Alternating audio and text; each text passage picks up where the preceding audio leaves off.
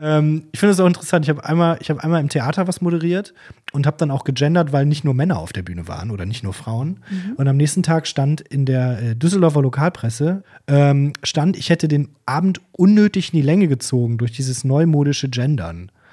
Und da habe ich mal in meinem Kopf zusammengerechnet, okay, wie oft habe ich Leute anmoderiert? Das waren bestimmt schon 20, 30 Sekunden, die der Abend länger geworden ist. verschwendet hast. Also auch an dieser Stelle, auch an dieser Stelle Entschuldigung nach Düsseldorf. Moin Moin von den Bühnen Hamburgs auf die Bluetooth-Boxen dieser Welt. Kampf der Künste bringt euch Slam aufs Ohr. Vier Vorrunden, zwei Halbfinals, ein grande Finale. Es wird geplaudert, vertieft und das ein oder andere Geheimnis aus dem Poetry Slam Kosmos gelüftet. Pro Folge werden je zwei Texte präsentiert und ihr entscheidet. Welcher Text hat euch ein Tick mehr berührt? Wen wollt ihr in der nächsten Runde noch mehr hören? Am Mai Paulina Behrendt und Hannes Maas und Kampf der Künste, das sind wir. Deutschlands größter Poetry Slam Veranstalter. Leben in kleinen Clubs, großen Theaterhäusern und auf Tour. Wir sind die Liebe zur Poetry und der Bock auf Slam. Kampf der Künste ist Poetry Slam in Reinkultur. Und jetzt viel, viel Spaß, Spaß, mit, mit der, Folge. Folge. Ja, moin moin und damit herzlich willkommen zur allerersten Folge in Staffel 2. Boom, wir sind zurück und zwar direkt mit zwei fantastischen Gästen. Hallo Johannes Fleur und hallo Caleb Erdmann. Schön, Hi. dass ihr da seid. Moin, ja, danke, dass wir da sein dürfen. Sag ja. jetzt mal für uns beide. Ja, it's okay. ja, wir, wir, wir, wir sprechen hier live aus dem, nicht live, aber wir sprechen aus dem Kampf der Künstebüro. Sehr, sehr schön, ist gutes Wetter draußen. Toll, dass ihr es geschafft habt und einrichten konntet, hier hinzukommen. Wir sind alle Corona negativ schnell getestet können daher jetzt hier auch ohne Maske und ohne ähm, ja, Verzerrung sprechen. Das ist auch ganz angenehm. Genau, und ähm, als Einstiegsfrage, einfach um ganz galant die Wie geht's Frage zu übergehen, habe ich mal eine Frage an euch. Und zwar, was lest ihr aktuell? Äh, ich habe gerade bin gerade mit einem fetten Schinken fertig geworden. Ähm, äh, das war äh, von Marlon James. Das ist ein äh, jamaikanisch-amerikanischer Autor. Das heißt eine kurze Geschichte von sieben Morden.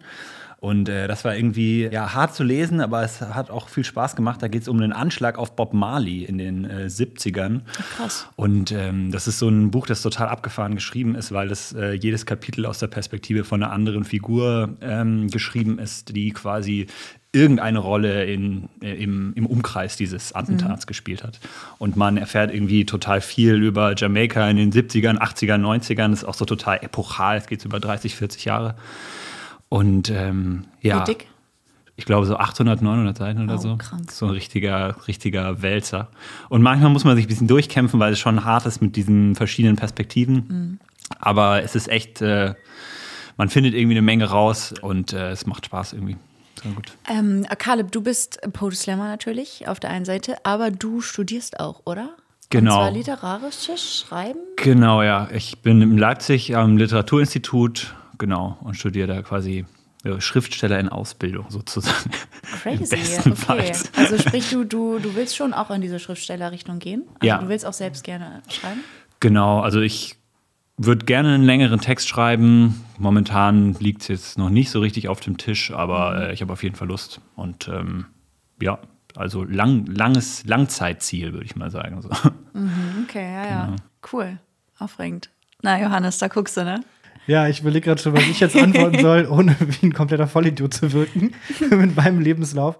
Ich habe überlegt, was ich gerade lese. Ich lese gerade hauptsächlich die äh, die äh, untere Hälfte der dritten Liga in, in voller Abstiegs, in, in Abstiegsangst. Mhm, äh, um meinen ja. Fußballverein lese ich jeden Tag die Tabelle. Das ist also ein bisschen die Routine.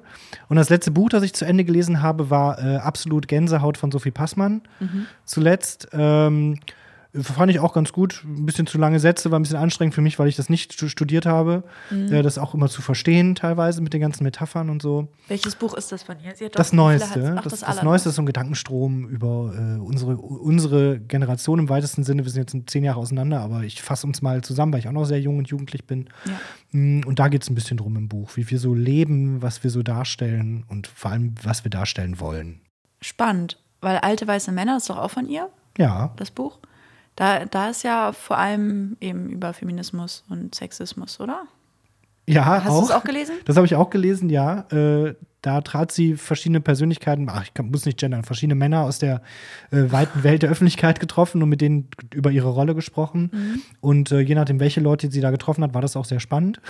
Ja, das glaube Äh, ich. so Robert Habeck war dabei, das war super. Äh, dann war aber auch ähm, Rainer Langhans dabei, der nur Quatsch erzählt hat.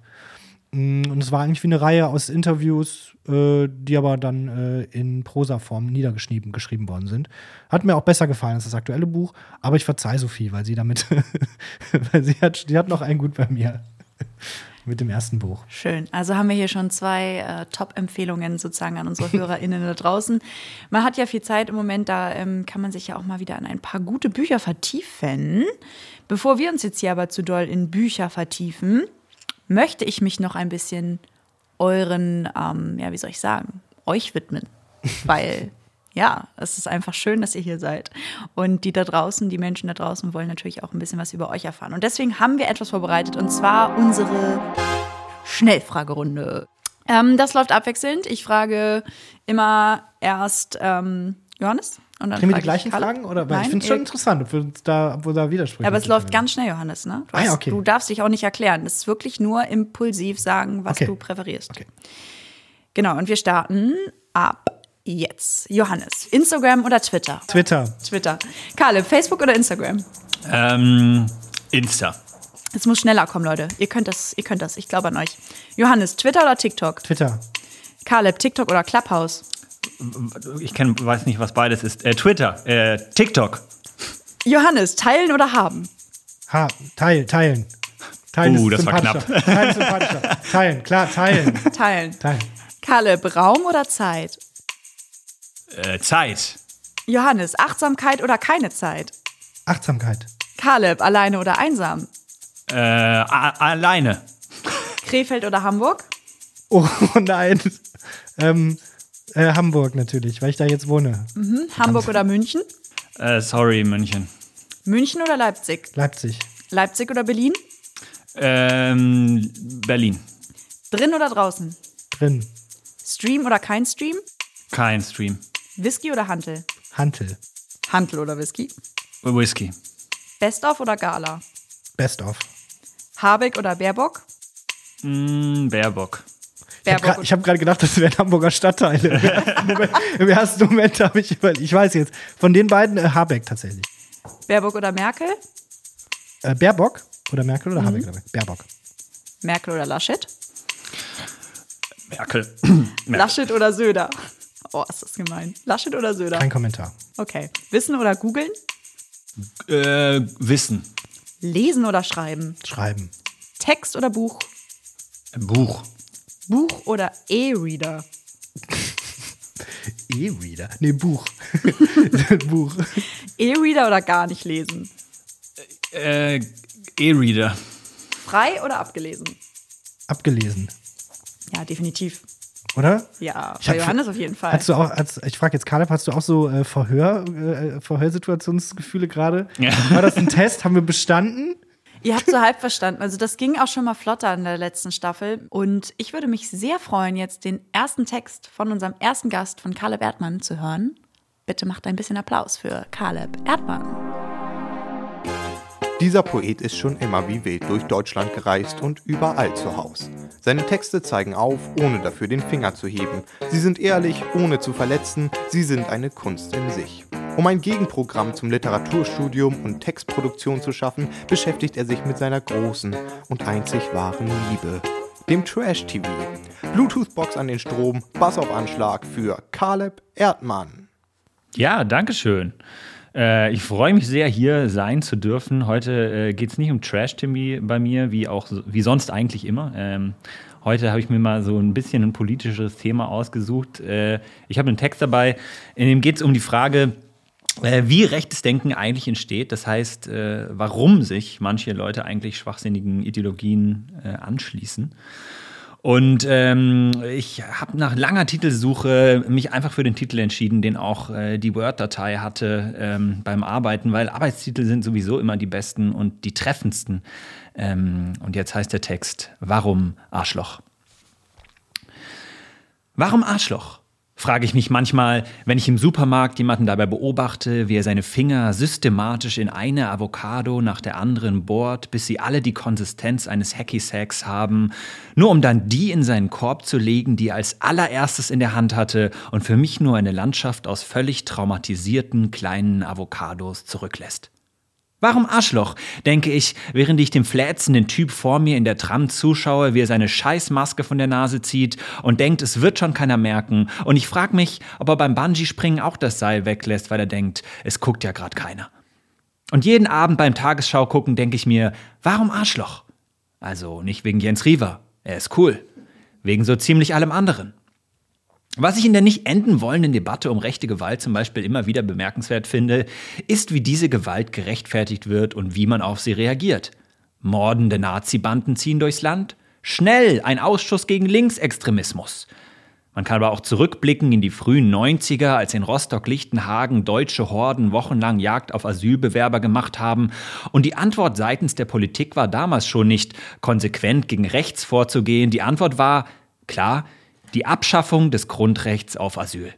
Mit dem Argument, die Deutschen seien von so viel Zuwanderung einfach überfordert gewesen. Die Leute waren also keine Rassisten, sondern bloß überfordert. Das kann man sich im Alltag super zu eigen machen.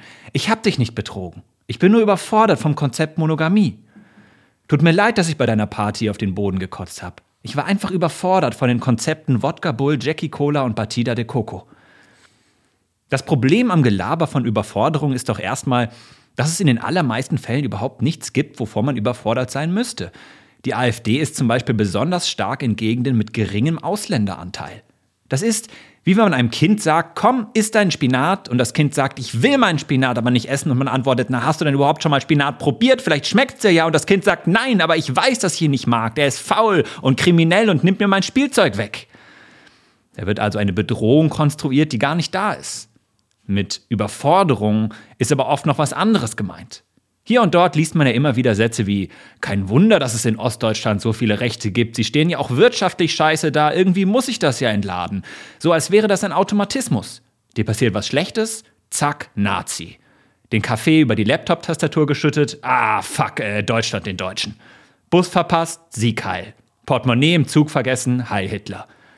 Aber so einfach ist es doch nicht. Nicht alles kann man mit Arbeitsplätzen lösen. Horst Seehofer hat einen der geilsten Arbeitsplätze Deutschlands und ist trotzdem ein Arschloch. Der Wendler war Juror bei DSDS und bricht jeden Tag neue Hürden auf der Arschlochskala. Er ist wie ein Hürdenläufer, der die Jobbeschreibung falsch verstanden hat und der festen Überzeugung ist, es gehe darum, bei jeder Hürde so hart auf die Fresse zu fliegen wie möglich. Nein, ich glaube, das Problem ist, dass es den Leuten oft schwerfällt, den richtigen Ansprechpartner für ihre Kritik zu finden. Wenn zum Beispiel der Regionalexpress zwischen Bottrop und Herne wegen Signalstörung liegen bleibt, was hören wir da die fünf Kerstins sagen, die gerade aus ihren Piccolo-Fäschchen all die Sekt in Plastik-Sektgläser füllen? Hören, wie sie sagen, was will man machen? Leider hat Deutschland im Gegensatz zu anderen europäischen Ländern in den letzten Jahrzehnten versäumt, umfangreiche Modernisierungen auf dem Gebiet der Schienen- und Signaltechnik durchzuführen. Aber so kann es eben gehen, wenn man Staatskonzerne privatisiert und der Konkurrenz auf dem freien Markt aussetzt, statt einen funktionierenden Personennahverkehr als grundlegendes Bürgerrecht abseits von Markt- und Konkurrenzlogik zu verstehen. Nein, wir hören Sie sagen, ich werde jetzt diese Zugbegleiterin persönlich verantwortlich machen und so lange mit einem Live, Love, Love Schild auf sie einschlagen, bis sie weint. Denn ich bin eine Person mit großen Ansprüchen, außer was die Qualität von Sekt angeht, und verdiene es, wie eine Königin behandelt zu werden. Falscher Ansprechpartner. Gleiches gilt für rechtes Denken. Wer ist schuld daran, dass viele Regionen in Ostdeutschland heute extrem strukturschwach sind? Hm, liegt es vielleicht an der jahrzehntelangen Zerstörung der ostdeutschen Wirtschaft durch westdeutsche Unternehmen? Ach was, schuld ist natürlich dieser Dude, der mit zehn anderen Asylbewerbern in einem zwei Quadratmeter großen Raum wohnt und von 200 Euro im Monat lebt. Aber lass dich nicht aufhalten, Manfred. Während du hier deine Scheiße vom Stapel lässt, haben Leute mit migrantischem Hintergrund schon mal einen Corona-Impfstoff entwickelt. Das Problem ist nur, ich nehme dir nicht mehr ab, dass du ein Arschloch bist, weil es dir scheiße geht. Nein, dir geht es scheiße, weil du ein Arschloch bist. Weil du Rassist, Antisemit, sexistisch bist. Und wenn dir das nächste Mal auf der Straße ein paar Antifas entgegenkommen und kritisch auf dein Attila Hildmann-T-Shirt gucken und beginnen, sich die Ärmel hochzukrempeln, dann bleib doch einfach mal locker. Sie schränken nicht deine Meinungsfreiheit ein, sie sind bloß überfordert. Überfordert von Arschlöchern. Und sie fragen sich zu Recht, warum Arschloch? Danke. Ja, vielen Dank, Caleb. Whoop, whoop, an dieser Stelle. Hat mir sehr gut gefallen. Also hat mir unironisch gut gefallen. Das hast du auch sehr Wow, ein süß. unironisches hab- Lob, das ist selten hab- heutzutage. Ja, ich, höre auch selten Slam-Texte in letzter Zeit. Vielleicht lag es daran. Äh, ich habe auch, glaube ich, zweimal in den Text reingeschmunzelt. Ich hoffe, das hört man nicht. Das hört Ähm, man aber. hört man das? das? ist doch sehr süß. Ja, das war ehrliches Schmunzeln. Ich finde es auch Das süß. Das war privates, Zuhören, das war privates. Schmunzeln. Das war nicht beruflich. Ja, schön. Ja, spannender Text auf jeden Fall. Ähm, ich hatte da tatsächlich mal eine Frage zu. Einfach, um das jetzt einfach mal so in den Raum zu werfen, ohne jetzt so irgendwie äh, provozieren zu wollen. Das ist nicht die Intention, lediglich aus Interesse. Klingt wie etwas, was jemand sagen würde, der provozieren will. Vielleicht, vielleicht ist das ein bisschen das, ähm, das ironische Provozieren oder das unironische Provozieren, wie man es halt auch nimmt. Nichtsdestotrotz, also, wenn du, ähm, du sprichst jetzt im Text ja schon auch davon, sage ich mal, dass eben auf der, auf der rechten Seite eben auch viel vereinfacht wird. Es wird viel über einen Kamm geschert. Ich glaube, das ist ja auch das Problem, was wir alle kennen, dass dort einfach pauschal gesagt wird, weil Ausländer, weil Jude im Zweifelsfall, wenn man Antisemit ist. Also diese, diese Begründungen sind in, auf der, in, dieser, in dieser Szene, in dieser rechtsextremen Szene einfach unfassbar einfach und einfach sehr plump. Ist es aber ja jetzt nicht komplett die falsche Methode eigentlich, zu sagen, es sprachlich auch zu vereinfachen und zu sagen, all diese Menschen sind einfach pauschal Arschlöcher, die so sind und diese Meinungen. Das würde mich interessieren. Also, was, was, was, ist, was denkst du darüber? Oder auch vielleicht Johannes, du kannst ja gerne. Nee, nee, da soll er sich mal schön, soll mal kurz gucken, schön gucken. Der, der hat, er- der, der hat sie dich. Da kann, kann ich mir mal schön allein in die Scheiße mal reden. schön gucken, wie, guck mal, wie du da wieder rauskommst. Jetzt hat sie dich. Ja, ich würde sagen, dafür ist es halt ein Slam-Text, oder? Also ich meine, man kann halt sich halt immer fragen, ähm, wie, also wie viel, äh, also wie man etwas in fünf Minuten gerecht werden kann. Ähm, und ich glaube, in dem Text geht es genau darum. Es geht halt darum, einen Gedanken klar zu machen und viel mehr ist, glaube ich, in fünf Minuten nicht so richtig möglich. Also ich finde das immer ambitioniert. Es funktioniert sehr selten, dass man ein Thema wirklich komplex und äh, also erschöpfend behandelt in, äh, im Rahmen von einem Slam-Text. Aber ähm, ich würde sagen, es ist eben nicht zuletzt Unterhaltung und kein ähm, also Politik würde ich sagen schon gar nicht und aber auch keine wissenschaftliche Analyse oder sowas. Ja? Also es hat nicht den Anspruch, ähm, äh, zu dem letzten Schluss der Weisheit zu kommen. Ja. Weil ich finde spannend, auf der einen Seite beleidigst du die Leute ja einfach vollkommen zurecht als Arschlöcher, aber auf der anderen Seite gehst du auch einen Schritt auf sie zu und versuchst dir zu erklären, warum es so gekommen ist, und zwar weil die Leute überfordert sind. Das Ja. finde ich schon einen guten Ansatz zu sagen, äh, die Leute kommen einfach nicht mehr zurecht und dann, dann rei da reißt du ja deine Hand fast noch und sagst, ja, das ist das, das ist das Problem, da braucht ihr vielleicht noch ein bisschen Aufklärung, da braucht ihr, äh, braucht ihr Wissen, das ihr noch nicht habt, da braucht ihr vielleicht Erklärungen, die ihr noch nicht habt. Ja. Ähm, das finde ich, finde ich einen guten Ansatz, ähm, aber natürlich kann Slam-Text das nicht. Kann jetzt, der, der Text wird Genau. jetzt nicht dafür sorgen, dass irgendjemand im Publikum äh, sich selber hinterfragt und reflektiert und feststellt, scheiße, stimmt. Nee, Ich bin genau. einfach nur überfordert.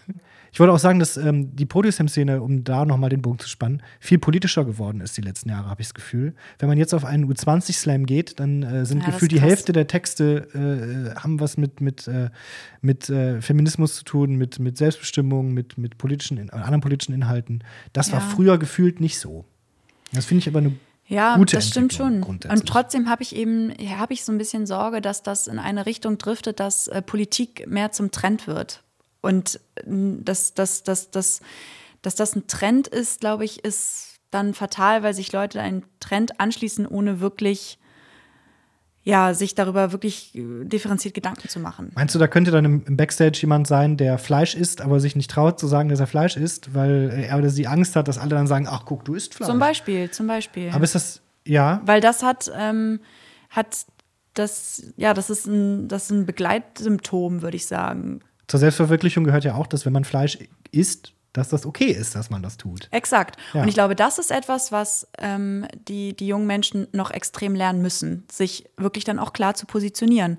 So, und dass das eine Entscheidung, am Ende ist es ja auch dort eine Entscheidung, die wir fällen müssen. Jetzt vielleicht nicht zwischen äh, Twitter oder TikTok oder TikTok oder Clubhouse, sondern eben zwischen Parteien, zwischen politischen Richtungen, zwischen politischen Positionen. Und da dann auch mehr Mut zu haben, sich zu positionieren. Aber es ist ja auch nie, nie eine endgültige Entscheidung. Genau, Also ich kann ja immer ja. sagen, so bei der nächsten Wahl ja, will ich jemand genau, anderen. exakt. Das, das ist ja das Nächste. Was mich, glaube ich, so ein bisschen nervt, geht vielleicht in eine ähnliche Richtung, ist, dass es, oder es geht vielleicht in, gerade in die andere Richtung, dass es immer mega stark um Repräsentation und Positionierung geht und dabei so ein bisschen die Kunst vergessen wird. Also gerade bei äh, den Texten der nächsten Poetry Slam-Generation merke ich total oft, dass es so ein bisschen wie so eine Liste ist, die so abgearbeitet wird. Und danach denke ich mir oft, Moment mal, war das jetzt ein Kunstwerk, was ich mir gerade angehört habe, oder war das eine Einkaufsliste sozusagen so, ne? Also ich bin solidarisch mit dem und dem und dem und dem und dem. Und dann äh, ist es aber einfach nur, die Leute sagen das einfach nur, ja. Und dann kriegen sie aber auch gute Punkte, aber, aber ein- einfach nur, weil das Publikum auch damit übereinstimmt und sich Klar. darin bestätigt sieht. Ja. Und das ist, glaube ich, nicht die Aufgabe von, also Poetry Slam, aber das ist jetzt ein, ein Wunschdenken. Es, also das ist einfach eigentlich eine Auseinandersetzung und vielleicht auch ein bisschen eine komplexere Auseinandersetzung mit einem Thema sein könnte. Oder eben auch im besten Falle äh, lyrisch, künstlerische, literarische Auseinandersetzung, die eben nicht nur so eine Aufzählung ist, das finde ich gut, das finde ich schlecht. irgendwie. Genau. Wer das wunderbar schafft, und zwar mit der Methode Humor, ist Johannes Fleur. und deswegen sage ich, spann mir direkt mal den Bogen zu unserem zweiten Text von Johannes Fleur. Man munkelt, dass unser Gast die Strippen von Twitter zieht und Wikipedias Autor des Jahres ist. Doch er verfasst nicht nur Texte unter 200 Zeichen. Nein, nein, dieser junge Herr schreibt sogar Bücher. Er ist ein wahres Multitalent und auch während einer Pandemie nicht von der Moderationscouch wegzudenken. Heilfroh, dass er den Absprung aus Krefeld geschafft hat und nun regelmäßiger bei uns sein kann. Stöpselt auch den anderen Kopfhörer ins Ohr für Johannes Fleur. Ja, guten Tag. Haben jetzt Leute das nur mit einem Ohrstöpsel gehört bis jetzt? Also liebe Grüße an dieser Stelle an alle Leute, die jetzt dieser Aufforderung von Hannes nachkommen und sich den zweiten Stöpsel ins Ohr tun. Ähm, Hannes hat vollkommen richtig gesagt, dass ich mehr bin als Twitter. Heute nicht, denn heute lese ich Tweets von mir vor. Weil das auch zum Thema passt, dass wir bis jetzt am heutigen Abend, äh, am heutigen Abend sage ich auch schon, wie Pauli eben, hat das so drin, ne? Ähm, das, ähm, worauf wollte ich hinaus, dass ich auch ähm, Themen sehr verknappt darstelle und zwar nicht nur dann in 5 Minuten Texte wie, wie Caleb, sondern auf 180 oder wie viele Zeichen sind es? 240 Zeichen ähm, auf Twitter. Und zwar schreibe ich da sehr gerne kleine Dialoge, in denen ich dann auch politische Themen und sowas verpacke. Und ähm, lese da jetzt aus einem Buch vor, in dem diese Tweets, in, diesem, in dem diese Dialoge versammelt sind, weil mein Verlag dann irgendwann gemerkt hat, ähm, dass ich eine richtig große Nummer bin bei Twitter, habt ihr ja schon gehört. Ähm, teilweise hatten die Dialoge da 30, 40 Likes oder so, äh, sodass jetzt auch dieses Buch zustande gekommen ist. Ich lese euch jetzt einen kleinen Dialog daraus vor, auf Seite 46, wenn ihr mitlesen möchtet. Es ist ein äh, Dialog zum Thema Feminismus. Ich versuche auch ein bisschen die Stimmen zu verstellen, um die Illusion eines Dialoges vollkommen werden zu lassen. Sag mal, Was denn? du, du bist doch Feminist. Ja. Aber, aber warum? Ja, warum denn nicht? Ja, äh, du bist doch ein Mann. Ja, und? Ja, das, das widerspricht sich doch. Ich habe auch eine Frage an dich. Ja, bitte? Bist du gegen Robbenschlachten? Ja, na klar. Bist du denn eine Robbe? Nein. Aha. Und das ist der komplette Dialog. Also das waren, glaube ich, auch ziemlich genau 240 Zeichen oder 280, ich weiß gar nicht, gar nicht genau. Und den habe ich zum Beispiel auch ins Internet reingejagt und habe danach ganz viele neue Männer kennengelernt, die mir erklärt haben, dass ich in dem Dialog äh, Frauen mit Tieren vergleiche. Ich habe das äh, wahrgenommen und ignoriert. Ein weiterer Dialog, den ich euch vorlesen möchte, ist ähm, ein Dialog mit dem Titel Bares Ferraris, Folge 219a. Ich kann jetzt nicht so gut Horst Lichter nachmachen, aber äh, stellt euch das einfach vor. Willkommen bei Bares Ferraris. Hallo, Wer bist du denn? ich bin Philipp Amthor. Tach, ich bin der Horst. Okay. Und was hast du uns so mitgebracht? Meine Wertvorstellungen. Ui, die sind ja steinalt. Ja, einige Jahrhunderte. Hoi, hoi, hoi. Sind die denn wertvoll? Nee, leider wertlos. Schade. Das war der kleine Dialog. Ich glaube, ein oder zwei lese ich noch vor. Was haben wir denn hier noch? Ah, hier ist vielleicht ein, ein unpolitischer. Zum Runterkommen für alle Leute, die bis jetzt eine halbe Stunde keine gute Zeit hatten. Ähm, es ist ein Dialog, der auch in einer Schule spielt und äh, auch mehrsprachig ist. Aber wir, gemeinsam schaffen wir das. Der heißt im Englischunterricht. Hello, dear 5a. Hello, Mrs. Schmitz. Who wants to read out his or her homework? Äh, Mrs. Schmitz? Yes, Felix. Ich hab die Hausies nicht gemacht. In English, please. Äh, I have the homies not. Tja, then you will end up unemployed. Hä? Auf Deutsch bitte? Felix, du wirst mal arbeitslos. Juhu! In English, please. Yay! Und vielleicht noch einer zum, einer zum Abschluss. Finde ich selber auch lustig. Lese die gerade auch zum ersten Mal in diesem Jahr. Schöne Sachen dabei. Mir gefällt das gut. Und, und da lese ich hier noch einen, einen vor, weil da auch äh, eine Person vorkommt aus Calebs Text. Das ist mir vorhin aufgefallen. Äh, wenn Deutsche neue Leute kennenlernen. Hallo, ich bin Pavel. Ah, dann klaust du bestimmt gerne, oder? Hallo, ich bin Ali. Du rauchst bestimmt den ganzen Tag Shisha und isst Ayran. Guten Tag, ich bin der Luigi. Tja, dann mach mir mal eine Pizza. Hallo, ich bin Manfred. Hallo Manfred. Das war der Dialog, äh, über den ihr jetzt alle mal eine Stunde nachdenken könnt. Ich weiß nicht, ob ich jetzt fünf Minuten schon geredet habe. Ansonsten waren das ein paar Dialoge. Folgt mir gerne auf Twitter. Ich heiße da, wie ich heiße. Ähm, und auf allen anderen Plattformen, auf denen ich bin. Äh, schöne Grüße. Und jetzt kommen wir zu, sprechen wir jetzt noch ein bisschen. Jetzt kommt ein bisschen Gespräch. Und Pauli, da, da nickt die Pauli. Und jetzt sprechen wir noch ein bisschen über Politik. Muss ich Tschüss sagen? Nee, ich bleib ja hier. Du bleibst hier, Johannes. Tschüss. Schön hier bleiben. Schön auf deinem Platz sitzen bleiben. Ja, vielen, vielen Dank, Johannes, auch an dich an dieser Stelle. Gerne. Ja, spannende Dialoge, schöne Dialoge. es gibt ein Buch tatsächlich, das kann man auch kaufen. Das heißt Dialoge. bestellen. Das heißt Dilo- Dialoge, genau. Und ähm, ja, auch gerade den letzten fand ich wirklich, der war, der war Da habe ich ganz auch spannend. viele Ärger Gut für gemacht. Haben sich, Dankeschön. haben sich viele Leute. Unironisches Lob an Das war der gleiche Stelle. Manfred aus Caleb's Text. Da haben sich viele Leute, man kriegt dann ja auch Feedback, gerade bei Twitter so und da, da Von Leuten, die Manfred heißen. von Leuten, die Manfred heißen. Das war, da habe ich viel gehört, dass das deutschenfeindlich wäre und so. Und ähm, da das ist ein großes Problem in unserer Gesellschaft. Ganz viel. Ich muss jeden Tag leiden. Kennst du das, wenn man über die Straße geht, die Leute denken, ah, ein Deutscher? Schlimm. Ähm, aber kriegt man dann viel Feedback. Das ist auch ein bisschen stressig, gerade wenn man viel bei Twitter ist. Ähm, auch den einen oder anderen Shitstorm dann natürlich auch schon erlebt. Ähm, Wie geht man damit um? man Wie muss es tatsächlich um? ignorieren. Man muss sich klar werden, dass man jetzt nicht das Zentrum der gesamten äh, Bevölkerung und Öffentlichkeit Ja, ist, ja. sondern von ein paar Leuten. Und es zieht weiter und das muss man sich, das muss man sich klar machen, dass es Leute gibt, die sich freuen, wenn, Mhm. wenn man selber sich unwohl fühlt aufgrund einer Meinungsäußerung. Wie jetzt in dem Fall, das ja auch eine Meinungsäußerung ist oder eine satirische Verarbeitung der Realität. Ähm, es ist schon sehr anstrengend, aber jetzt, wo ich schon drei, vier hatte, ähm, am Tag danach ist es dann schon wieder oft nicht mehr so schlimm. Man darf auch tatsächlich gar nicht so, so reagieren. Man darf nicht sich rechtfertigen dafür. Nee, Äh, das glaube ich. Gerade wenn man Kunst macht. Äh, ich erkläre ja nicht meine Witze oder, oder erkläre, was ich damit machen wollte. Man muss es einfach, mal einfach die Finger von der Tastatur lassen und spazieren gehen. Spazieren gehen hilft gegen Shitstorms sehr gut. Solange die bei mir im Rahmen bleiben und jetzt nicht äh, juristische Folgen haben, was äh, da, da kriegen andere Leute auf Twitter noch viel Schlimmeres mit, äh, wie ja auch die Tage in der Presse war. Ähm, mich trifft es da nicht so hart wie andere. Ähm, aber es ist schon stressig, weil auf Twitter jeden Tag Krieg ist. Nur der Schauplatz ändert sich. Und der zieht jeden Tag, die, die Krieger ziehen jeden Tag weiter. Gerade wahrscheinlich auf den, auf den Internetplattformen, ne? Da kommt dann das, das Ding der Anonymität wieder dazu. Klar, Würde ich ich ja wahrscheinlich keiner auf der Straße ansprechen und sagen, ey Johannes, Geile Tweets. ja, oder andersrum halt. Ich habe das eh, äh, wir haben, Caleb und ich haben eben festgestellt, dass wir beide jetzt auch seit über einem Jahrzehnt Poetry Slam machen. Man kriegt selten negatives Feedback. Ich erzähle dann immer, wenn ich gefragt werde von einer Geschichte, das weiß ich doch im Theater in Mainz, wo ich mal auf dem Klo war und einer stand neben mir und meinte, dich fand ich richtig scheiße. Echt?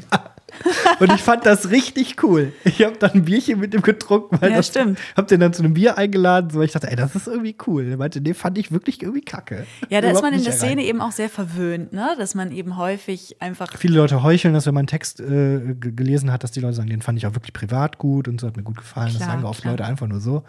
Ähm, das stimmt. Also es ist eine Szene, in der auch nicht viel über kritisch über Texte gesprochen wird. Genau, das ist ja auch, das zeigt ja auch, in welcher Bubble man sich begibt oder also in welcher Bubble wir sind sozusagen in dieser Szene, ne? Und dass da natürlich dann auch wenig, wenig Kritik oder auch ähm, ja wenig Hinterfragen vielleicht von manchen Meinungen, Texten, Themen. Was kommt. aber jetzt natürlich auch nicht heißt, dass man im Backstage zu einer Person hinrennen soll und der sagen soll, hör mal, deine Metaphern waren Quatsch, die Reime waren Haus-Maus und lass das bitte sein. So, natürlich nur Klar. gefragt, nur wenn man gefragt wird Genau. äh, von auch vielleicht vertrauten Personen im Backstage. Und äh, ich hör mal, finde? Kunstform sowieso eher weniger. Also Kunstform würde ich persönlich nicht ähm, attackieren wollen oder kritisieren wollen. Weil, wie du auch schon meintest, du bist genau dein Humor, in Anführungsstrichen. Ja, ist ja so. Und es ist einfach so subjektiv, was Menschen in, in künstlicher Richtung, und künstlicher Richtung, also in Künstlerischer künstlerischer Richtung, danke dafür, genau gut finden. So, wo man, finde ich, echt mal einfach fragen kann, wo man immer mal blind einf einfach auch gar nicht ähm, jetzt wirklich, wenn man vielleicht eine gegensätzliche Meinung hat, sondern einfach, um den Diskurs ein bisschen anzuregen, einfach mal fragen, warum. So, Johannes, bist du Feminist? Ja. Inwiefern? Ich finde Gleichberechtigung gut und glaube, dass es auch für, für männliche Personen oder männlich gelesene Personen, um es kom komplett korrekt zu sagen, Vorteile hat, wenn, nicht, wenn es nicht heißt, Männer sind so und Frauen sind so. Weil das ja auch bedeutet, dass man als Mann weinen darf oder äh, ein rosa T-Shirt tragen darf. Ähm, oder was weiß ich. Das, also, dass einfach diese Rollen, Rollenbilder aufgebrochen werden, heißt für mich auch Feminismus. Ja, Caleb?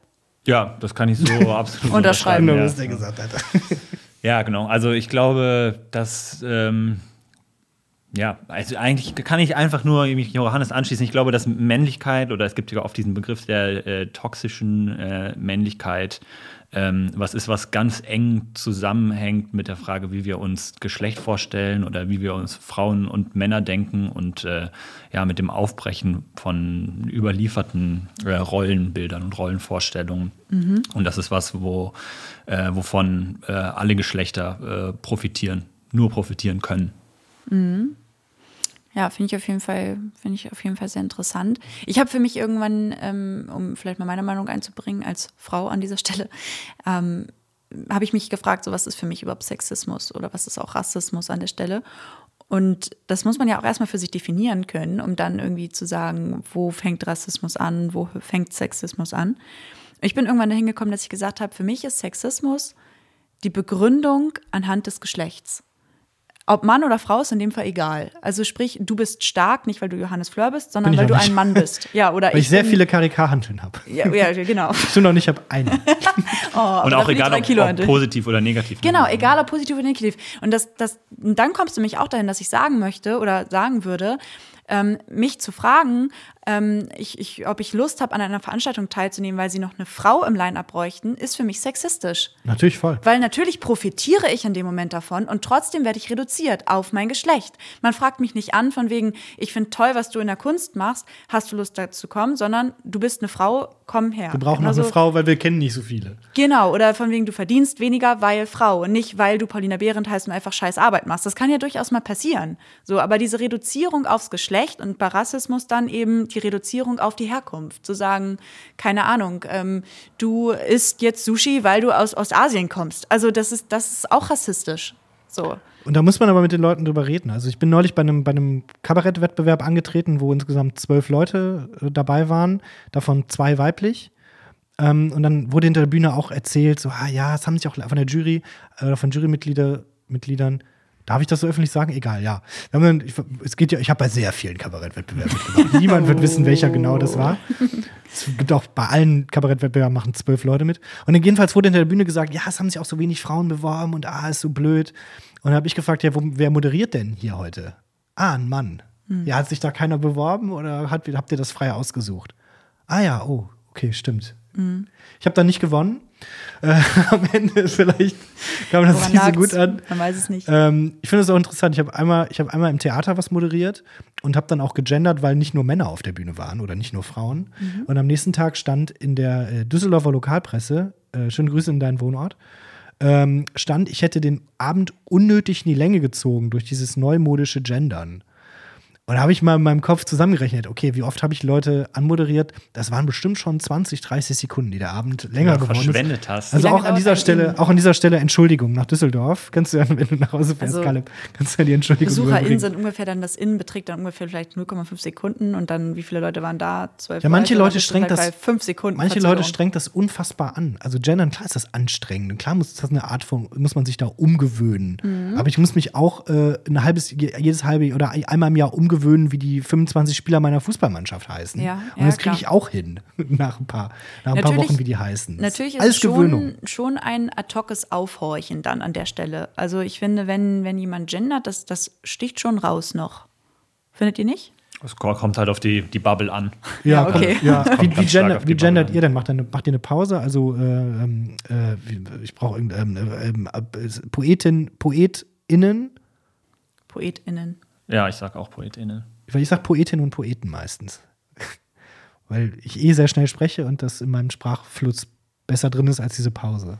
Ja, gut, ich meine, es auf befremdet 20 natürlich auch weniger, weil, weil, die, weil das sozusagen ein ge- gewohnterer Sprachgebrauch ist. Und ich glaube, dass dieses PoetInnen schon ein starkes Bubble-Ding ist. Gerade beim Poetry Slam. Ja, genau. Ja. Also es ist natürlich inklusiver, weil es non-binäre Menschen einschließt, Ja, mehr als stimmt, äh, stimmt. Poeten und Poetinnen. Ähm, genau, aber es ist auf jeden Fall ein viel stärkerer Marker, so wie du das auch gerade gesagt hast. Genau. Der Marker ist halt schon noch da. Und ich finde halt schon auch, ähm, es gibt zum Beispiel eine Seite, die fand ich extrem gut. Es gibt eine Seite im Internet, da wird genderneutrale oder gendergerechte, genderneutrale, gen, doch genderneutral ja auch in dem Fall dann. Oder beziehungsweise gendergerechte Sprache ähm, wird da dann quasi ähm, Alternativenwände aufgezeigt. Also da steht dann, weiß ich nicht, nicht BesucherInnen, sondern dann halt ähm, stattdessen kann man auch sagen, Personen, die eine Veranstaltung besuchen. Studierende statt Studenten. Zum Beispiel auch, Sowas, genau. Und dadurch nimmst du ja so ein bisschen diesen, diesen Marker, über den sich alle so sehr auch dann auch manchmal aufregen, zu sagen, äh, sage ich mal, ähm, den nimmst du dadurch ja raus. Und damit hast du dann wieder den Fokus vielleicht auf dem Inhalt. Manchmal geht es ja auch um Themen, wo es gar nicht ums Gendern geht, in dem Sinne, wo es gerade gar nicht um diesen Feminismus, um diesen Sexismus geht. Wir haben auch noch andere Themen in der Gesellschaft, das muss man ja nun auch einfach mal so sagen.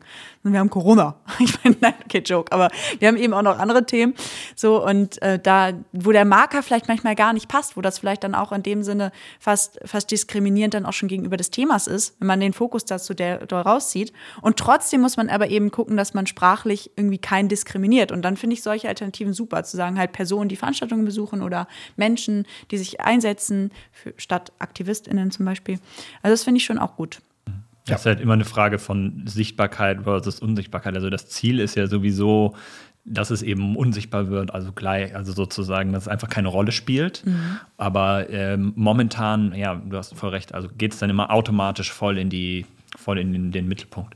Ich wollte noch eine Sache vorher sagen zu sozusagen so diesem strukturellen Wandel oder dem Verhältnis von Frauen zu Männern in der Poetry Slam Szene. Da gibt es immer total krass, finde ich, man merkt das total krass, Johannes hat das auch gerade angesprochen, diesen Glass Ceiling Effekt, also dass quasi auf den unteren Ebenen, zum Beispiel in, in der Workshop-Arbeit und so weiter, es ist, sind 80 Prozent Frauen, sind unglaublich viele Frauen, auch bei dem im 20-Bereich und so weiter.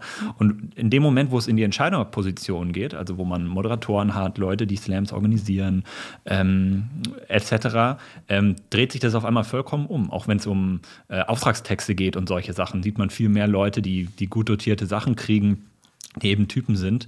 Und ich glaube, das ist was, was es in, ganz vielen Bereichen gibt, was, was ich nehmen will, irgendwie die, ähm, äh, die, die, die ähm, also das, die, die, das Fluggewerbe oder so, wo äh, äh, Frauen tendenziell Stewardessen sind und die Männer eher äh, Piloten und so weiter. Also dass es immer darum geht, wo, äh, wo es Schlüsselpositionen gibt, in denen Leute aufrücken oder so.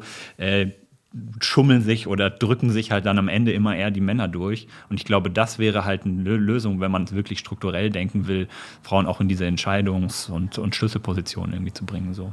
Ja, finde ich spannend. Ja, das, das doch, das, da würde ich auch mitgehen, zu sagen, wahrscheinlich braucht es da tatsächlich einmal zum Vorreiten auch dann doch nochmal die Begründung, weil Frau. und Wir nehmen jetzt eine Moderation, weil Frau. Und man muss auch das, man muss das auch ansprechen. Als ich angefangen habe mit Poetry Slam, so mit, mit 18 oder sowas, war es noch sehr häufig so, also Frauen moderieren sehen, habe ich sowieso, als ich das erste Mal eine gesehen habe, war ich 24. Nee, weiß ich nicht, ist auf jeden Fall lange. Darauf wollte ich nicht, darauf wollte ich nicht hinaus.